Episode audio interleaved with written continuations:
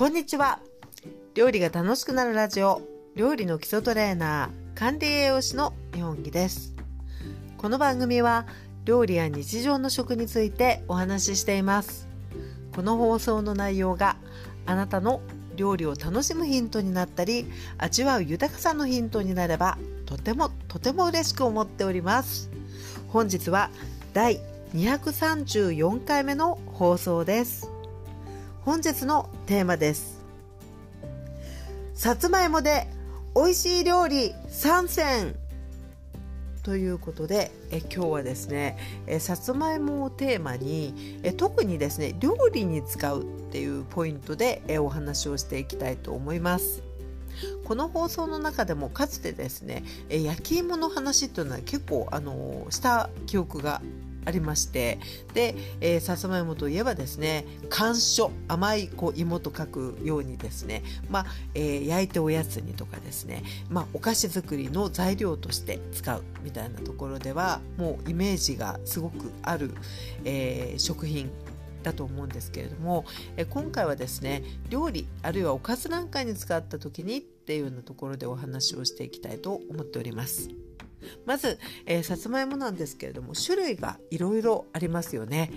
えー、皆様はどんな種類がお好きでしょうか、えー、私はですねこの放送でも、まあ、よくお話ししてたかと思うんですけれども、まあ、遠距離介護してる時にですね、えもう食が細くなって食欲が落ちてきた親に対してですね、えー、何かこう喜んで食べてくれるものっていうことで、えー、いろいろこう試した中でですねずっと送り続けてたり持っていき続けたものの一つがですね焼き芋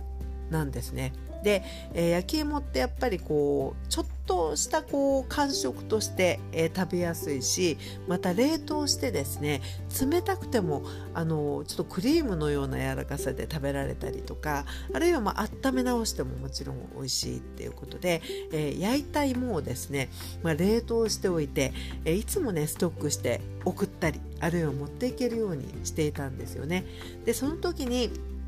やはり、えー、できるだけ、まあ、しあのちょこっと小さいお芋を食べてもすごくこう甘さを感じられるあの食べ応えがあるっていうところで言うとやっぱりね糖度の高いねっとりしたタイプのさつまいもの焼き芋っていうのはすごくね好評だったんですね。でその品種がうちの場合はあの紅はるかっていう品種なんです。でこういった品種で、え、見ていきますと、まあえ、さつまいもにはホクホク系そしてねっとり系っていうねあのちょっとこう食感の違いで、え、分かれたりすると思うんですけどあともう一つはねしっとり系っていうのもねよく言われてはいるんですが私個人的にはねっとり激甘かあるいはホクホク甘ささっぱりめかっていう感じが常にあります。でこの、えー、ねっとり系で甘さ強めっていうところの代表的な品種が、え、紅はるかであったりとか安納芋なんかがあのよく知られてるかと思うんですよね。とはいえあのこれらのお芋もですね、あのー、割とこう短時間の加熱調理なんかだとそんなにこうすごくねっとりっていう感じは思わないんですけどじっくり焼いた時に、まあ、本領を発揮するといいますか、えー、それこそですねあそろそろ出来上がったかな焼けたかなっていうぐらいじっくり焼いてたあのさつまいもに竹串を刺してね硬さを見ようとした時に刺した瞬間にもうピチッとね何て言うのかなあの本当に蜜が溢れてくるぐらいっていうのがこのしっとり系のあのねっとり系の、まあ、紅はるかとかですね安納芋なんかはね、えー、焼いた時にこんな感じになってきます。で片や北北系っていうことで言うとですね、まあ、代表的な品種としてはなんとか金時ってつくようなあの品種って大体本当にホクホクしてるかなと思いますね。で、えー、特によく知られている有名なお芋さんとしてはですね、まあ、鳴門金時徳島が有名ですけれども鳴門金時だったりあるいは石川県のあの五郎島金時なんかがねとってもこうよく知られてるかと思うんです。で私もですねつい先日あの鳴門金時をですねあの産地から送っていただいて、えー、今やあの金時三昧をさせていただいているというね。でやっぱりこう紅はるかのねっとり系と比べますとですね本当に何ていうのかなあのポクポク本当栗のような食感とあとはその肉質の色がですねやっぱり白っぽくて本当にね火通した時もこう白くてほんのり黄色い綺麗さっていうこう透き通ったようなあの黄金色というよりは本当に何ていうのかなこうでんぷん質を感じるあの白っぽくて綺麗な黄色なんですよね。なのであのナルト金時なんかで芋ようかんとか作ってもねすごくこう綺麗な色で、えー、出来上がったりするっていうことで、まあ、色だったりあとはこう甘さのこう甘いんだけれども割とさっぱりとした甘さだったりっていうことで、え割とね紅はるかをこうずっと食べてきてる中で久しぶりにこういうホクホク系をいただくとねあ肉質しかりあの色合いしっかりね結構あの気が付くことが多くてねすごくあの新鮮な感じがしました。でまたですね、えー、私神奈川県に住んでいるんですけれども、えーこの辺りでですねあの結構ホクホクしたお芋でって言って、えー、買い求める時にはね紅あずまなんかもすごくこう出回っていて、えー、美味しいお芋さんであります。なので、まあ、ちょっとこう食感とかですね甘みの感じとかっていうのが同じさつまいもとはいえ結構ねいろいろあったりするんですけれども、えー、ここからはですね、え、推しの食べ方3選料理でっていうところで、えお話をしていきます。で、えここではですねもちろんそのそれぞれのお芋のホクホクしっとりねっとりの食感というのはもちろん出てはくるんですけれどもどの、え品種を使われてもですねまあのおいおいしさはそれぞれあるっていうねそんな感じかと思うのでどんなさつまいもでも OK っていうことでね、えー、お話ししていきたいと思います。さあ、えー、3選食べ方まあいろいろ本当に使おうと思えばあのいろんな食べ食べ方できると思うんですけど個人的にですね自分がよく作っていてかつあの手軽な本当にあの調理工程があんまり複雑ではないものっていうところで、えー、3つ食べ方ですね、えー、ご紹介させていただきたいと思います。まず1つ目です。これはもう言わずもがなさつまいもご飯でございます。で、えー、さつまいもご飯というとですね、まあ、今の時期だとちょうどまあ新米召し上がられてたりとかですねあとはさつまいもも今年のですね新芋で皮がねやっぱり薄いと思うんですね。でそういった新芋使われる場合であればあのもう洗ってですね皮が本当に皮ごとあの使ったらいいのかなとも思うしあるいは本当にあの皮を剥いて黄色のね部分だけをこうが乗ってた炊けてる感じが良ければ皮をむいてもいいかなって思うんですけれども本当にどの品種でもね美味しくできる、えー代表的な一品じゃないかと思います。でさつまいもはもう好きな食べやすい大きさにカットをしまして、まあ、一度水さらしをして水気を切ってですね。で普段炊いているお米の感じで、まあ、研いで、えー、水加減も通常通りでほぼいいかなと思います。でそこにですね塩とお酒をちょっと入れる感じなんですよね。なので、まあ、あの塩はですね分かるぐらいあの塩気があるのが好きな方もいるかもしれないしあのさつまいもの甘さがこうはっきり分かるぐらいのあの食べた時にはそんなに塩を感じないぐらいの入れ方っていうのもできるかなと思うんで。すですね。まあ、それは本当にどちらでもいいんですけどただないよりは個人的にはねちょっと入ってる方がやっぱりこうさつまいもの甘さがより分かる感じはしています。であとお酒もですね私大体2合炊く時に大さじ1杯ぐらいというような感じかなと思うんですけれどもそんな感じで塩と酒を、えー、炊く間際に入れましてそこに、えー、切って、えー、水気もしっかり切ったさつまいもをこう上に乗せていってであとはもう炊いていくじですね。でもう炊き上がりはですねもうお米のツヤツヤ感そしてほっくりとこう火が通ったお芋がですね非常に美味しかったりするんですけれどもあの塩がね、まあ、ほんのり、えー、効かされてる場合っていうのは、まあ、そのままでおかずと一緒に召し上がってもいいと思いますし、えー、あとはですねごま塩とかですねあとは刻んだ塩昆布、まあ、塩昆布って結構あのほとんどがこうちょっと長長い感じ細長い感じで、えー、カットされてると思うんですけど私はそれをですね乾いたまな板の上でちょっとね細かく刻んで振ることが結構あって。してあの非常に昆布のうまみ塩気とあのお芋さんの甘さとですねお米の甘さっていうのがねあの非常に美味しいなというふうに思っているので本当にあのどの種類のさつまいもでもですね美味しく、えー、いただける一品じゃないかと思っております。さあそして、えー、3選の中の2戦目2つ目ですねこれは、えー、揚げるまたは焼くっていうことなんですよね。でちょっとこう私がやってる通りにお話をするとあのもしかすると作りにくい方もいらっしゃるかもしれないんです。というのは、えー、この放送でもたびたびお話ししてるんですけど結構私ねオーブンをよく使うんですね。でオーブンの中でもあの油を絡めて揚げてる風に焼くっていうことを結構よくするんですけれども、えー、さつまいももですね、えーフライドポテト的にあの切ったさつまいもに油を絡めて、えー、オーブン皿に広げて、えー、焼香ばしく焼いていくっていうような食べ方をねあの結構頻繁ちょくちょくあのしております。でさつまいもの切り方はですねあの薄い輪切りっていうこともよくあるしあとはフライドポテトのようにちょっと細めに切ってもいいかなって思うんですけれども、まあ、切ったらですね、まあ、水にあの軽くさらしてでしっかり水気を切る。であのペーパーなんかでこう拭いてもいいですしあるいはあのサラダスピナーってあると思うんですけどそちらに入れてですねぐるぐるぐるっと回すとあのまずはねある程度の水分が切れていくんですね。で一旦水を捨てましてで軽くこう中のさつまいもをねこう動かす軽く混ぜると芋同士でくっついてる部分があの離れたりするのでそれでもう一度ぐるぐるぐるっと回すとねかなり本当に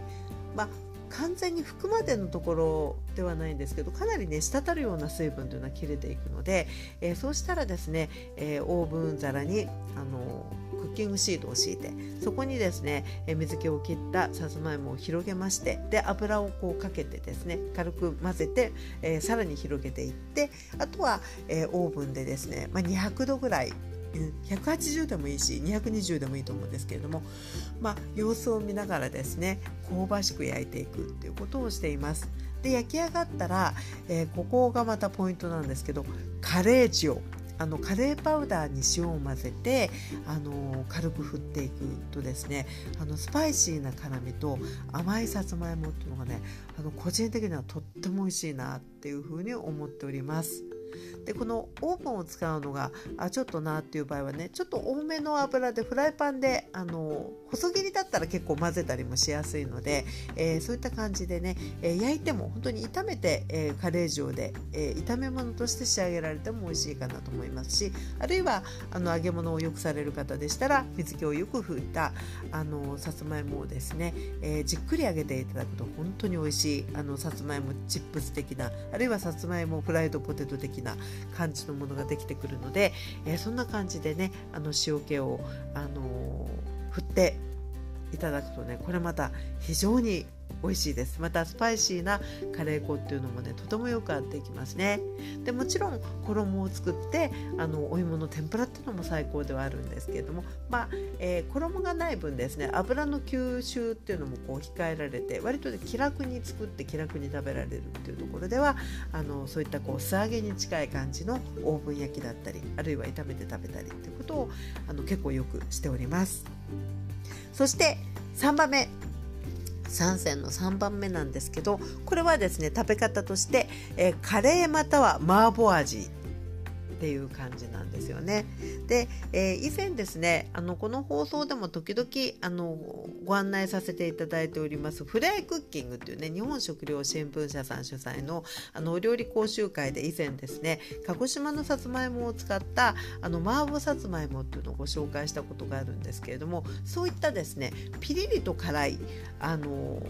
お味付けのお料理にこのさつまいもぴったりでございます。で、えー、麻婆豆腐をですねあの一からご自身でひき肉炒めてお味を調合して作っておられる方だったら多分手順としてはですね生姜にんにくひき肉を炒めていってそこにですね水プラス調味料を入れていって沸いたところに切った豆腐を入れて最後にとろみをつけるっていうねそういう工程だと思うんですけれどもその、えー、ひき肉、えー、にんにく生姜炒めたところにえ、さつまいもを入れていく。でもしも皮付きであの乱切りなんかにして入れる場合は皮がねなるべく汁に使ってる状態にした方があのムラがなく、えー火が通りやすくなります。あるいはあのもう皮むいて使うんであれば時々ね大きく混ぜていけばバッチリですけれども、えーよくあのかぼちゃなんかでもそぼろ煮って作ると思うんですけどあれに近い感じですね。あの、まあ、ひき肉の肉の出汁もあってで、えーと、少なめなあのスープで、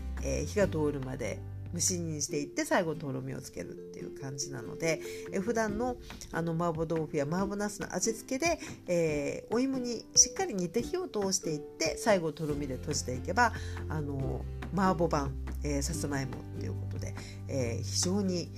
美味しいおかずになってまいります。でまたあの味のベースをこう市販のものでされたりする場合はですね、まあ、あの蒸し蒸し煮にするかレンジでチンでもいいですけどちょっと甘さ的にはね少し控えられてしまうかもしれないんですけど火を通したさつまいもをあの豆腐を入れるタイミングであの入れていけば市販のそういう麻婆豆腐の素なんかでもあのお作りになれるかなと思うんですが非常にねこのピリッとした辛さと甘いお芋お肉のだしっていうのねあのとても合うかなというふうに個人的に思っております。そしてもう一つがカレーなんですけど実はね一昨日ぐらいに私作りましてで、やっぱりこうもともとカレー粉とかですね唐辛子あのピリリとしたスパイシーさにさつまいもって合うなって思っていたので、えー、先日あの一昨日ですね、えー、カレーにしてみようっていうふうに思ってでその時にですね、まあ、普通にカレーにじゃがいものこうじゃがいも入れるところを、まあ、さつまいも入れようっていう感じでもよかったんですけどなぜかですねその時頭の中にはですね日清カップヌードルのラクサージであの CM をですねあのやってると思うんです。であの正直私ねそのラクサヌードル食べたことはないんですけどあの CM の歌の CM ソングから言うとカレーのようでカレーじゃないって言ってでちょっとこうイメージ的にはココナッツミルクが入っているあのミルキーなスパイシーなカレーっぽいスープなのかなっていう感じがあの CM でよくわかるんですけどああいうものがちょっと食べたくなってあの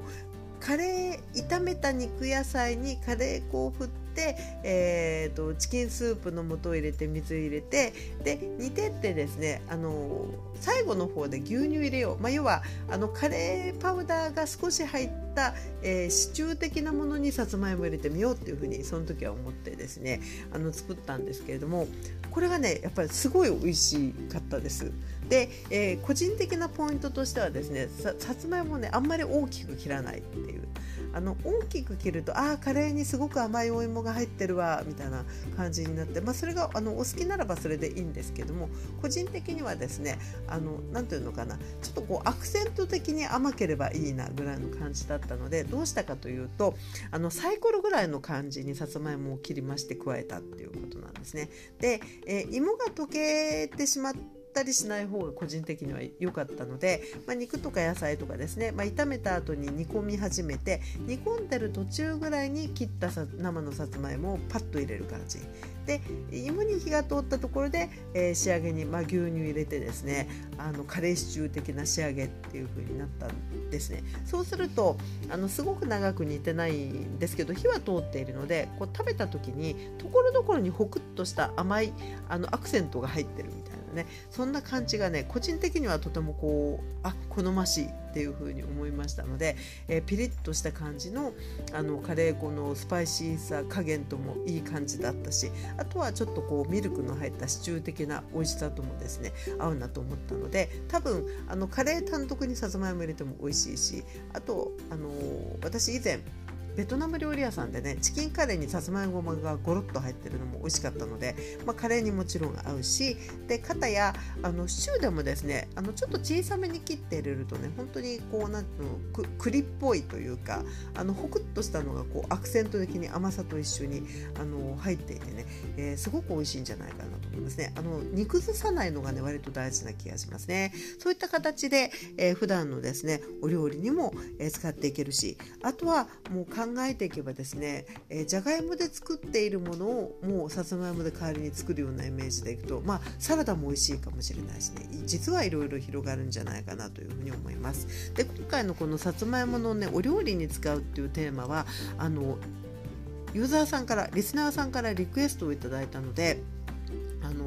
本当にね今お家にあのお芋があるので料理で使う方法っていうことで、えー聞いてくださったのでね、えー、ぜひ参考にしていただきたいなと思いますしもちろん焼き芋とかねお菓子で美味しいさつまいもですがお料理にもどんどん使ってね美味しくいただけるで今の新芋であれば、まあ、皮ごと食べてもですねこれもまたね、えー、いいんじゃないかなというふうに思うので、えー、よかったらね、えー、興味のあるものをお試しいただけたら嬉しいなというふうに思っております。さあ、えー、そしたらですね一つ、えー、お知らせをさせていただきたいと思うのですけれども、えー、東京室ではですね、えー、来たる、えー、12月の29日かな29日に1日限りのですねおせちのレッスンをあの開催いたします。でこれは去年も開催したんですけれどもあの、まあ、オンラインでやっているので皆様のご自宅とつないでオンラインでつながって、えーと、6名様までのですね少人数のレッスンなんですね。なので、えーと私がこう一方的に見せて、えー、それ通りに作りましょうというのではなくて皆さんとやり取りをしながら、えー、見ながらですね、えー、ご指導させていただきながらの進め方になっていきます。で、えー、内容としてはですね、えー、1部と2部が分かれていまして1部はもう本当に定番の、えこれだけは作りたいおせちっていう4品。そして、2部の方はですね今年のメニューっていう感じですね。でこれはあの1部の方だけ受講するっていうことも可能だし2部だけっていうのも可能だし1日両方っていう形も可能です。でこちらの詳しいことはですね、えーこれ、えーと、録音、えー、収録してるのが、えー、今日何日だ？9日なんですけれども10日ですね明日あのホームページの方に詳細なメニューだとかそういったものを掲載させていただきたいので、えー、そちらにつながる URL を説明欄に貼らせていただくので、えもしもねご興味があったり、え今年初めてあのおせちを自分で作ってみたいというような方も大歓迎です。であの少人数で本当にやり取りをしながら進めていきますのであの本当にね心配ないと思います。そんな形で興味のある方ねよかったら是非ご視聴しましょう。ということで本日もお付き合いいただきありがとうございました。そして Spotify をお聞きの方は毎回あのちょっとしたクリックアンケートを、え、用意してましてそちらにもね、えー最近多くの方が参加してくださっています。ありがとうございました。えこちらがですねえ前回のあの結果をシェアさせていただくんですけれども前回はブロッコリーのあの話をですねさせていただいたんですよね。で Spotify のえクリックアンケートの方ではですねあなたの好きなえ冬野菜は何ですか？っていうことで、えー選択肢をねいくつか、えー、用意させていただいたんですよね。そちらのね結果をちょっとねあのシェアして終了にしたいと思います。で私ねあげたこの野菜の種類っていうのがあの冬キャベツ白菜ほうれん草小松菜ブロッコリーカリフラワー長ネギっていう風にあに選択肢を置いたんですけど、えこの中ではですね、えー、ダントツでえー、白菜がトップでございましたね。57.7%が白菜。そして、えー、第2位がですねブロッコリー。とカリフラワー前回のテーマでしたね、えー、これらがそれぞれ11.5%ずつということでまたですね、えー、白菜のお話も、えー、近日またさせていただきたいなと思います。そしてこの選択肢の中に入れるのを私うっかり忘れてしまったのが大根なんですよね。で大根も皆さんあのようやくあの値段や成長もいい感じになってきて手に入れやすい美味しい冬野菜だと思うので大根と白菜はねまたあの後日取り上げさせせていただきたいなというふうに思っております。ということでちょっと長くなりましたけれどもお付き合いいただきありがとうございました。えー、それではまたお耳にかかりましょう。お相手は料理の基礎トレーナー管理栄養士の日本木でございました。それでは失礼いたします。